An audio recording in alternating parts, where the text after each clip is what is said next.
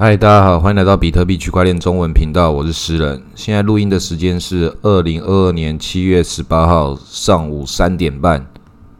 比特币的价钱现在两万一千点，以太币的价钱一千三百四十几点。我们可以看到，这个以太币最近这一发蛮大的反弹，然后有很多的朋友开始在讨论说，为什么它会这样子反弹回来？是不是因为以太坊二点零？那我们都要把这个事情把它拉长尺度跟缩小尺度都来看一遍。拉长尺度来看的话，跌那么惨的反弹一下还好吧？正如同我以前到现在的一贯的这种态度。但是我们看到细节来来讨论的话，就是因为它要进入到二点零了，这个话题性肯定十足。那我们知道为什么这个二点零它不是只有话题性而已，它有一些实质上的东西，它这些实质上的东西。其实也没有什么样的多实质啦，就只是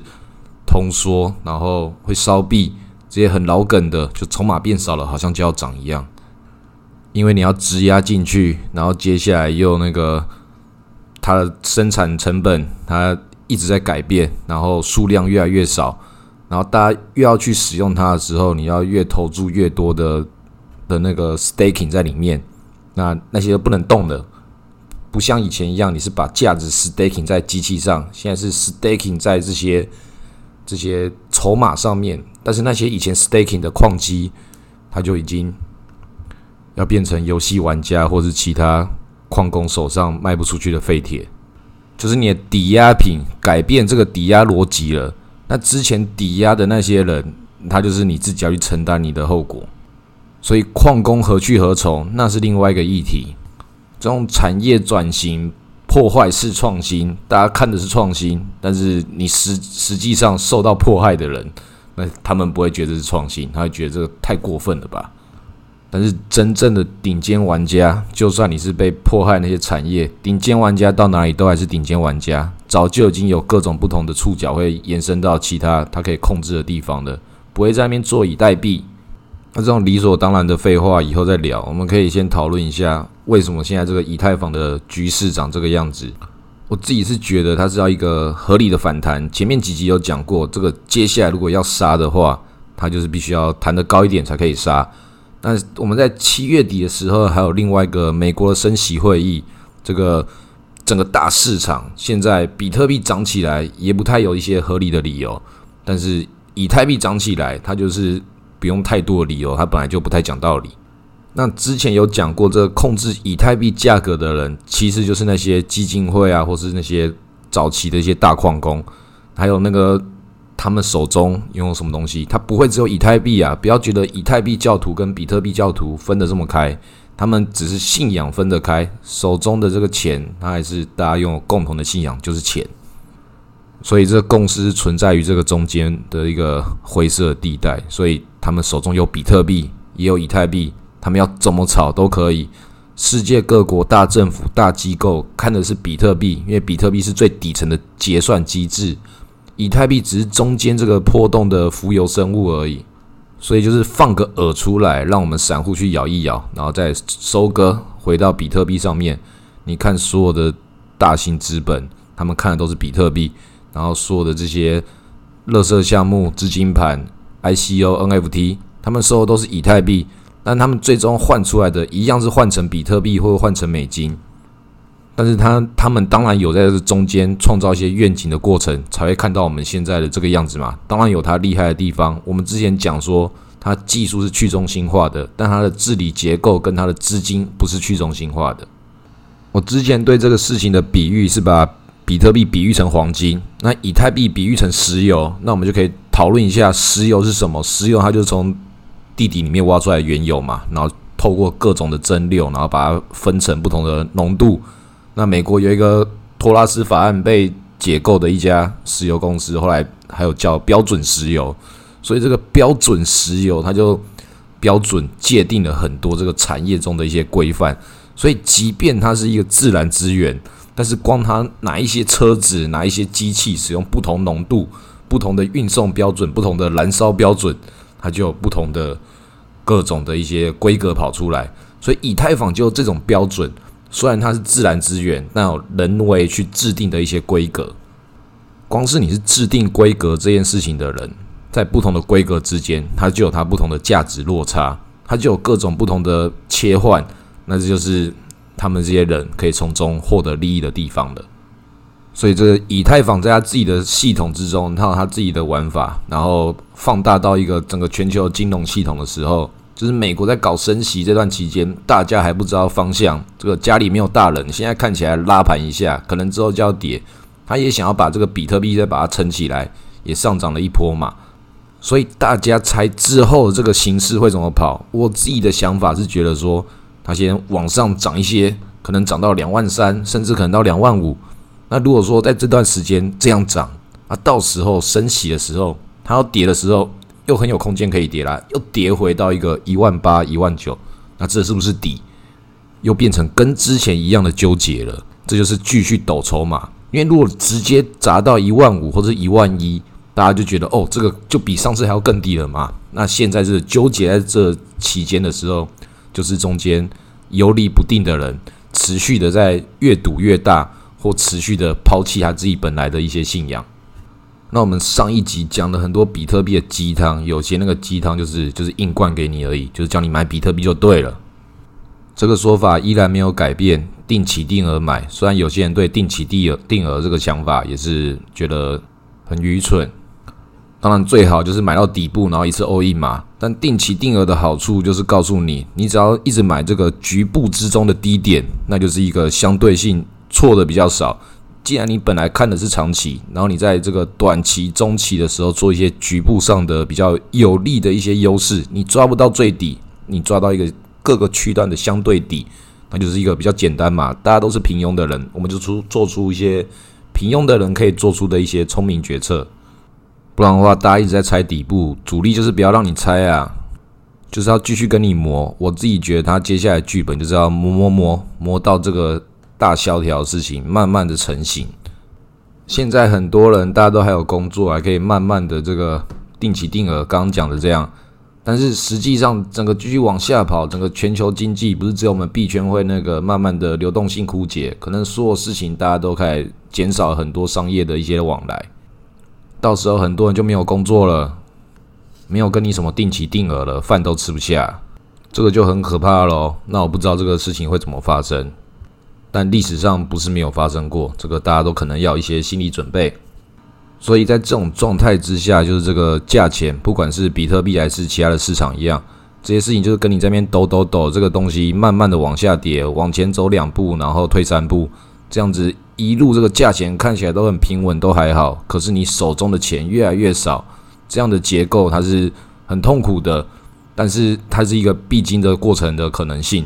那这种事情跟这些全球的一些调控、那些升息、降息啊什么的，他们可能都有一些大家讲说，政府他们有一些必然要这么做啊，因为之前怎么样啊，帮政府去讲这些制度上他不得不为之的一些合理性。但是不管他是对还是错，中间一定会错杀很多人，像是打房啊，在那边。所有的东西在那边看看看，或是一些制定一些各种不同的规则，然后一些低总价房子就开始往上涨，然后一些银行啊，或是各种不同的这些借贷关系，那些本来应该要买房的人，又有各种不同的条件限制，本来不是要被限制的人，反而被限制了更多，这个也是一种内卷啊。大部分平常认真工作的人，只是做好自己本分的人。再也不能够像以前一样，就是勤勤恳恳的，最后买房子安居乐业，还有很多一些金融黑魔法要学啊，贷款技巧啊，DeFi 技巧，NFT 什么都要买，很纠结，很内卷。像是我自己投资比特币，也是不得不参与这种以太坊的内卷呐，因为你知道现在比特币有很多价钱，也是跟着以太坊来感染这个市场情绪的，所以现在这个以太坊涨了一波之后，比特币就跟着带涨了。但是你也知道，这个以太坊的这个涨幅跌幅，就是中间有经过这些人为操控的一些空间。所以像我这样的行业内的投资者，我就不得不去参与这种一起跟着赌博、赌以太的游戏。当然，我也可以不赌啊，但是很香啊。有些迹象跑出来，就是一副这样，现在要一个大特价了，那你要不要来参与？要不要来赌？就是好像就是要涨给你看，你已经看到了有一些迹象了。不参与很可惜，但是如果跟我一样有看到觉得要涨的人多了，然后大家都进去买的时候，它就会跌给你看。所以并不是说，诶，诗人好像前面几集有讲说，要赌的话可以赌以太，因为它跌够惨了，不是看得准呐，就是它制造出这个让你觉得有它可以涨的合理合理性。那如果你买的人多了，你的资金够多了，它就不让你玩了，它就要没收掉，因为它要跌也是可以的，就是制造出来的空间嘛。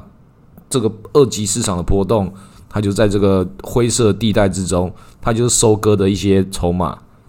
那我自己上一集有推荐说可以去买 ENS，因为它就是一个更高风险的、更赌博，但是它又是完全绑定在以太坊这个系统上的域名系统。以太坊有很多基础设施，但是它是唯一一个官方性质的代币化基础设施，因为其他都是哦节省它的一些 gas fee 开支的 Layer Two 啊，像是 Polygon 或者 Phantom 这些，但 ENS 它就是完全跟着以太走的。所以它就是命运共同体了。如果以太币在涨的，它不涨，我就觉得这个东西就代表以太在前面就是骗炮而已，就是要为了之后可以跌。那假设它现在一个在这样的状况之下，它都还没有跟涨，它又市值比较小，我觉得主力要炒它的理由很多。因为即便我现在看它是看它觉得要跟涨，但是更大长期都要进入到收割的时候，它当然也是要被收割的其中一个。然后也会到时候如果跌的话，也会跌的比以太更惨。正如同我刚刚讲，要是太多人上这台车，他就直接收割给你看呐。因为正如同我们像台积电前面涨出来，即便它是一个好公司，还有继续赚钱，但是它就是外资的提款机了。但是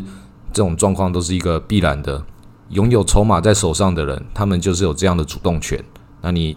不在这个体系之下，你不是最核心的成员，当然就是在这里被收割，或是你早点加入可以喝到一些汤，在一些波动之下有掌握到的话，可以赚到一些钱，那就是赌博嘛。但这个赌博之中，我们找出合理性，去用一些比较低成本的方式去撬动一些比较高利润的可能，那就是试试看而已。那私人我会讲这个 ENS，就是因为它也是小币嘛，大家也可以看到这几天有很多小币在那边乱七八糟。那就是我刚讲的内卷呐，你已经要进入到不得不参与这些小赌博。前面讲这个比特币会有那个往上涨，可能到两两两万五，然后往下跌要弄到一万八之类，给你纠结。但中间更大纠结就在这个比特币的微幅波动之中，然后这些小币就有巨幅波动，然后他就要收割很多人的青春了。所以我在这边观察这些事情，我一定也要受到感染的啊！因为大家也都一样，大家都在看这些小币，他就这个时代，在这个家里没大人的这个时间，他就要搞给你看，你就要觉得很诱惑啊！那这些诱惑，你现在就参加，你就去玩试试看，因为牛市要结束的时候，后面剩下几波，看你能够带走多少东西，但是这些东西都是很危险的。记得这些剧本，记得这些故事。不管这次这个小币的重新再燃起的这个狂欢季节，它会怎么表演？你有获利的话，一定要跑。就算你觉得它是牛市，牛市要重返荣耀了，你还是要换回比特币，它才是最安全的。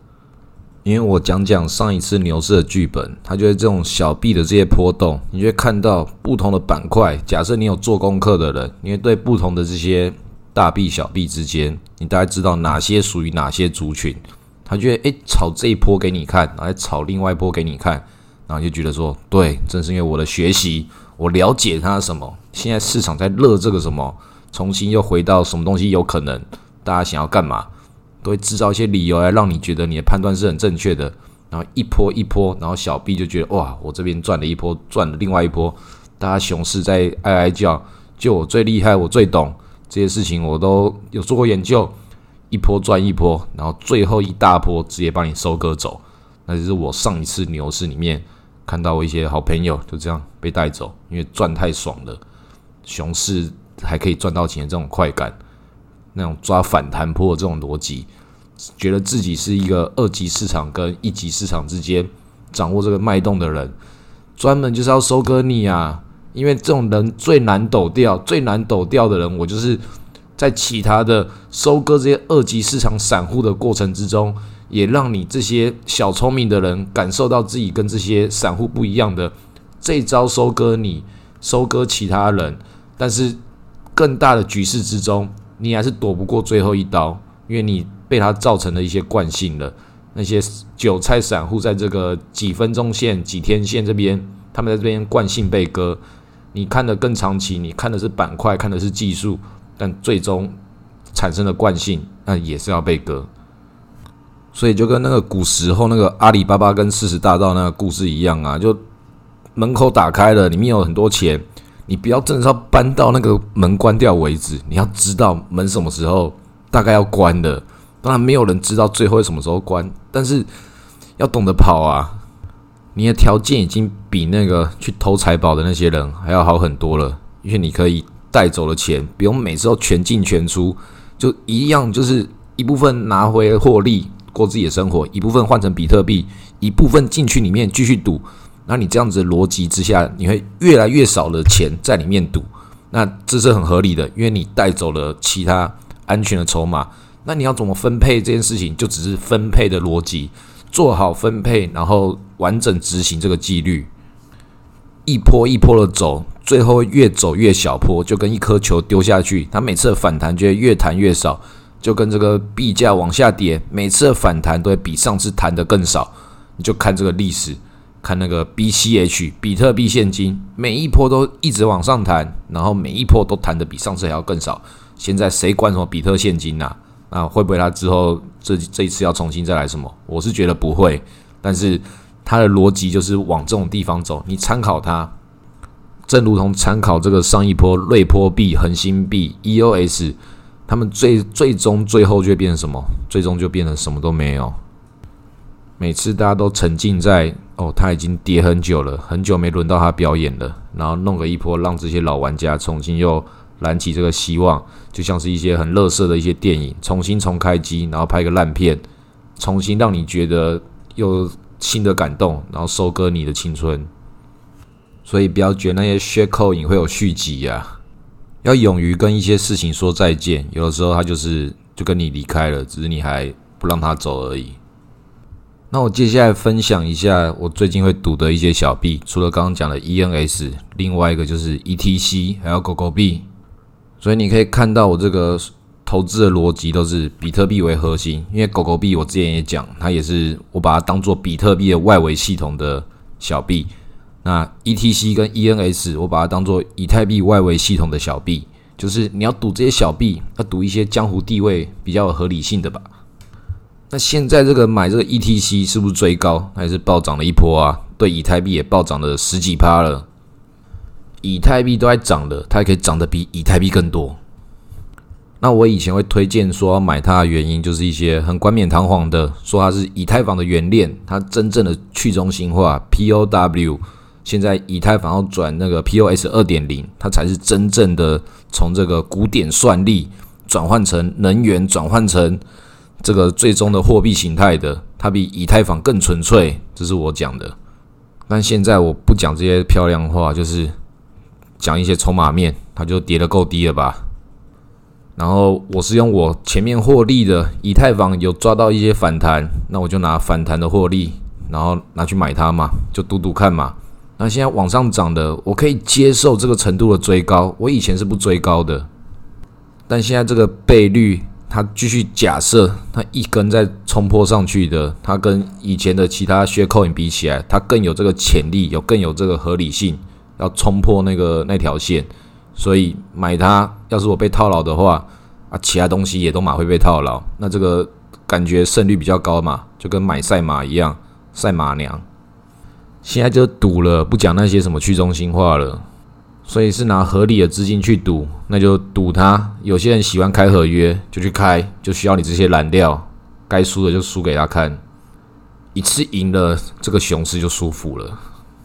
你看，诗人我也是，就算是我是老鸟了，老韭菜的，也是有我的惯性啊。因为我上一次的熊市的时候，就是在一个时间点压对了 ETC，然后那一整个熊市就靠这个老本活过了一段时间。那我也是修正我之前的各种做法，让我之前的这些犯过错误不要重新再犯。那我之前做过一些成功，我现在就要维持这些惯性，让。正如同我刚刚前面讲的，这惯性会不会要重新再宰你一波？有可能嘛？那我不要被他宰。假设要被宰的话，Not today。现在就是拿出我合理获利的资金去做一个合理的赌博，只要我的成本跟这个赔率算一下合理，该赌就进去赌。永远都做好你的分配，让你之前的错误不会再发生，让你之前的成功有几率再发生，就永远就是做这些调控。那很合理的，能够影响到你，也就只有整个世界大环境而已。虽然这个整个世界大环境有可能会不好。但我们也只能做出我们现在能够做出的一些合理选择的判断而已。那这样就继续往下走下去，看会发生什么事情。好，今天录到这里，谢谢大家。